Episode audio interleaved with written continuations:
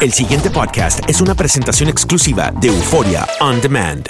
Ay, las suegras. ¿Por qué? ¿Por qué traen problemas las suegras? Si son la mamá y llaman a, a- al- a su hijo, ¿no? O a su hija. Pero sí, sí, es un, es un problema. ¿Cómo podríamos comenzar a, a- a- a ahondar sobre este problema tan cotidiano y atendiendo justamente a este oyente que nos ha pedido auxilio a través del Facebook? Bueno, yo creo que tendríamos que analizar en primer lugar cuáles son los problemas que esta suegra está generando, qué está pasando ahí para que tengan eh, tanto conflicto, pero el punto de partida son los límites. Eh, señores, eh, la casa la constituyen este hombre con su esposa. Y la suegra es un invitado que sí, que vive en esa casa, que forma parte. Me por ahí dan aplausos. Aplaude. Sí, porque a veces nos olvidamos que el núcleo lo formamos dos personas que nos amamos, construim- construimos esa familia con hijos o sin hijos. Y esta suegra forma, es una agregada más a la familia. Los límites son claros. En esta casa mandamos nosotros. Nosotros son lo- somos los que de alguna manera ponemos las reglas. Y si no estás de acuerdo, las negociamos. Pero a veces, por miedo a no herir a nuestra propia pareja, porque nos vaya a interpretar, porque qué va a pensar, por el amor que le tiene a la maravillosa suegra, ¿no? Eh, a veces callamos. Callamos por evitar conflictos. Y ese silencio eh, se acumula en nosotros como un resentimiento y a la larga pasa factura.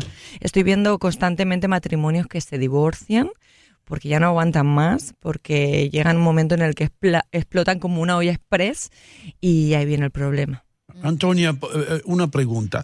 Tú que estás eh, enfrentándote con este tipo de situación todos los días, ¿por qué la suegra nunca está satisfecha con eh, el hombre que su hija se casó? Es decir, porque, mira, fulano, ese sí era un buen partido, él iba a ser doctor, ¿te acuerdas? O fulano, él es abogado hoy día, tiene su propio bufete. ¿Por qué te tuviste que casar con este mecánico? ¿Por qué nunca están contentas las suegras con, con- con la persona que su hijo o su hija escogió como el compañero por el resto de su vida?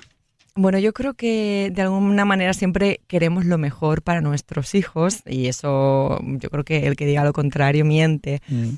Pero a veces también lo que ocurre es que nos sentimos insatisfechos con nuestras propias vidas, hay cosas que no hemos conseguido y queremos eh, que se plasme a través de la vida de nuestros hijos. Si nosotros hemos estado en un matrimonio que no ha sido eh, muy agraciado, o que a lo mejor hemos, no hemos tenido los recursos económicos adecuados, siempre buscamos que nuestra hija, que nuestro hijo eh, sí que tenga aquello que nosotros no tenemos. Y es un gran error porque a la larga estamos pretendiendo que ellos vivan la vida que nosotros no tuvimos, sin dejarle la, la libertad de que ellos decían qué vida quieren tener. Ok, Antonia, pero yo antes de, antes de cederle el micrófono a Andreina, que está ahí contigo, la última preguntita de este lado. ¿Por qué siempre la suegra la que se mete, la metiche, y el suegro se queda tranquilo viendo el juego de béisbol? ¿Por qué? ¿Por qué la suegra siempre la que mete las patitas? Bueno, eh, te voy a hacer te voy a, un dato curioso. Dicen que las mujeres tenemos 12.000 palabras al día y los hombres solamente 9.000. Y entre que vemos el fútbol, lo comentamos y vemos qué pasa, se nos fueron, a los, a los hombres se os van esas 9.000 palabras. No, estoy de broma. Eh, aunque sí que es cierto lo de las palabras que, que os Sí, digo. sí es Yo- cierto, sí. Sí, sí es cierto, las investigaciones lo dicen. Bueno, em, no es tan cierto, no es tan cierto, porque eh, a veces te- la suegra tiende a criticar mucho a la mujer, o sea, al, al, al que es de nuestro mismo sexo, la suegra a la esposa y el suegro al esposo. No nos olvidemos que la niñita de, de los ojos del papá también existe, que, ay no, este, lo que pasa es que el, el suegro no lo verbaliza tanto con palabras, quizás más con Ah. acciones. Ah. Los hombres sois más de acción y no tanto de verbalizar esas emociones. lo Entonces, decir, tú provoca. quieres decir que los hombres no somos chismosos y las mujeres sí. Eh, bueno, eh, Son habladores. sois habladores, pero sí que es cierto que eh, la mujer tiende a expresar más las emociones porque nos educan eh, a hablar más sobre estos temas. Con referencia a lo que decía Ino, y es cierto, existe una estadística muy curiosa. Dicen que eh, entre los meses junio y julio, cada cuatro años hay más armonía en casa porque el suegro no se siente. Y es porque se celebra el Mundial de Fútbol.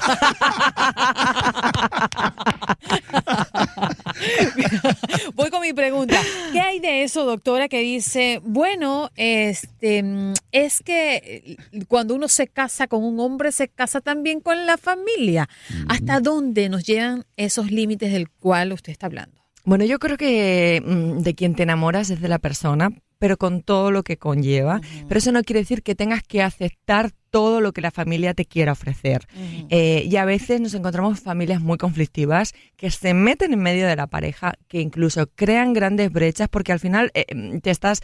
mm, la persona eh, se ti- tiene que defender por una parte a la familia, por otra parte al esposo o a la esposa y se siente totalmente dividido. Le estamos haciendo un flaco favor si eres la suegra o si eres la mamá de, de ese hombre o de esa mujer cuando estás criticando, cuando estás infravalorando a la pareja de, de- de tu hijo o de tu hija, porque de alguna manera la pareja es la proyección, es decir, es como eh, si le estuvieras haciendo daño a tu propio hijo o a tu propia hija, porque ellos han elegido Claro. a esa, llámale media naranja, a esa compañero de vida. compañero de vida. Entonces, si le estás criticando, también le estás criticando la elección y le estás criticando el amor y el sentimiento que tiene por esa persona. Tengo dos grandes dudas. Una, eh, ¿qué prevalece más o qué es más importante en esa situación? ¿La tolerancia o la comunicación? ¿A qué te refieres? a situaciones que se generan en- dentro de la convivencia, porque es una convivencia. Entonces, por una parte tienes que tolerar ciertas cosas porque es cierto, la persona piensa igual, diferente que tú, tiene costumbres diferentes y no puedes cambiar, aunque sea una invitada al hogar, no puedes cambiar su estilo de vida también, ¿no? Radicalmente. Hay que entender que también necesita un espacio, aunque sea pequeño, aunque sea invitada. Y por otra parte, la comunicación, siempre conversarlo con tu esposo o con ella, en cierto momento no estés de acuerdo con algo, pero debe prevalecer más la comunicación como tal o la tolerancia, el tomar un respiro y decir, ok, voy a tratar de ser objetiva con estos temas. Bueno, yo creo que el y respiro... por ahí no respira mucho. Yo creo que el respiro siempre es necesario Ah. para tomar una buena decisión, para elegir las palabras adecuadas, para tratar de no herir a la persona cuando nos comunicamos con ella, para referirle que eso que estaba planteando, pues yo no estoy tan de acuerdo, que eh, tenemos que encontrar un término medio en el que los dos por una parte la suegra, por otra parte, el- pues tú, eh, estéis conviviendo en armonía. Es importante, eh, siempre digo que tus límites acaban donde empiezan los míos. Y es importante establecer esos límites porque, como decíamos antes, a veces callamos, toleramos, restamos importancia, eh, incluso por ese miedo al conflicto mm, dejamos pasar ciertas cosas y la otra persona se va empoderando, se va empoderando, cree que es capaz de tomar acción, eh, cree que puede manejar eh, los hilos de esa familia, incluso ah, nos encontramos familias donde la suegra eh, Manda más que- manda más ah, que, sí. que- que tú mismo en tu propia casa. Lo he visto. ¿Verdad? Entonces, el punto de partida es establecer. Y cuando esos llegas, el jarrón está en otro lugar y Sí. cambió los muebles de la sala. Ajá, mi, mi pro- mi Así es. próxima pregunta tiene que ver mucho con eso, Antonia A y. Andrea, A ver, a ver. mucho con eso. Eh, ese fenómeno existe en los Estados Unidos cuando los alquileres están por- por- por el cielo y muchas familias están forzadas a vivir con los suegros o la suegra. ¿No es mucho más saludable que la suegrita tenga su apartamento lejos de donde nosotros estamos? ¿Ah? Lejos, lejos en otro estado. Lejos, lejos, Bueno, en otro continente. Eh, es decir, sí, en- que, ella esté en Madrid y nosotros acá en Nueva York. Bueno, que te voy a decir, y no quiere mandar a, a ciertas personas a la luna o a Marte. Está viendo a dónde con pasaje a futuro. Aunque bueno, con esto de las redes sociales la tienes al lado constantemente, da Pero- igual donde viva. Pero doctora, yo no, yo no creo que es saludable que, que viva una suegra o un suegro con un matrimonio que están empezando su vida, que quieren eh, compenetrarse, que si el hombre quiere salir eh, eh, eh, en calzones y sentarse a ver el fútbol lo puede hacer, o que la, si la mujer quiere irse a comprar hasta las 12 de la noche también lo puede hacer, pero cuando los suegros están ahí, como que las libertades eh, se minimizan. Así es, y dicen que el casado casa quiere. Y por algo ese dicho se creó hace muchos, muchos, muchos años y, tiene su parte de razón casi al 100%.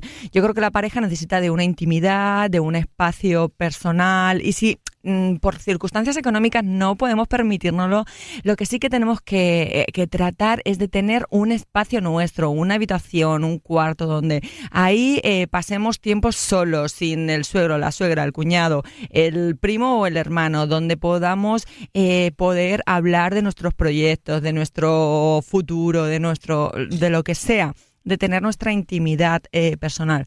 Eso es importante, porque si no lo hacemos, al final mm, no estamos eh, dándole el espacio y la prioridad a la pareja. Y la pareja eh, es como una planta, necesita que se riegue. Y si no la regamos, si no le damos el tiempo, la atención necesaria, se acaba muriendo. Y a veces le damos más atención a la propia suegra que a nuestra propia pareja. Cuidadito con eso. Doctora, usted que recibe tantos casos, ¿cuál es el porcentaje de aceptación por parte de los suegros? Es decir, ¿cuán- qué- ¿en qué porcentaje los suegros están contentos con la esposa o el esposo que ha conseguido la hija o hijo? Bueno, yo lo que creo es que hay em, una realidad. La suegra que no está feliz en su matrimonio o el suegro que no, sobre todo suegras, por el tema de que la mujer somos más expresivas, pero bueno, o el suegro, cuando em, la familia de origen no está feliz, eh, ha construido una familia o una pareja tóxica, lleva su resentimiento a la pareja del hijo o de la hija de manera inconsciente.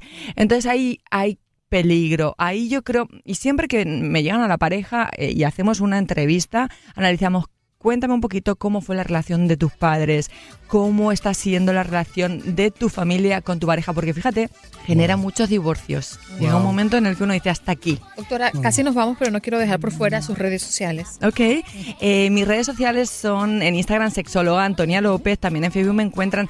Y quiero invitaros a los que están en Miami, mañana vamos a tener un evento que se llama Amate, a ti primero, es en Bloomingdale's de Aventura Mall. Eh, y todo lo que vamos a, a recaudar es gratuito, pero eh, hay productos que se venden y cositas, todo lo que se recauda va a cargo de una fundación que se llama Soccer por la Paz, Ah. por la paz eh, y es para unos niños eh, donde educamos desde muy pequeñitos en emociones para que cuando sean mayores tengan relaciones saludables desde el respeto, desde el amor y no tanto desde el control. Antonia, eh, ¿tú crees que otro día tú puedes pasar por los estudios en Miami? Porque tenía una pregunta, un bombazo para ti. No, la- no pude hacer la pregunta, pero tiene que ver con sexo. Tú eres sexóloga.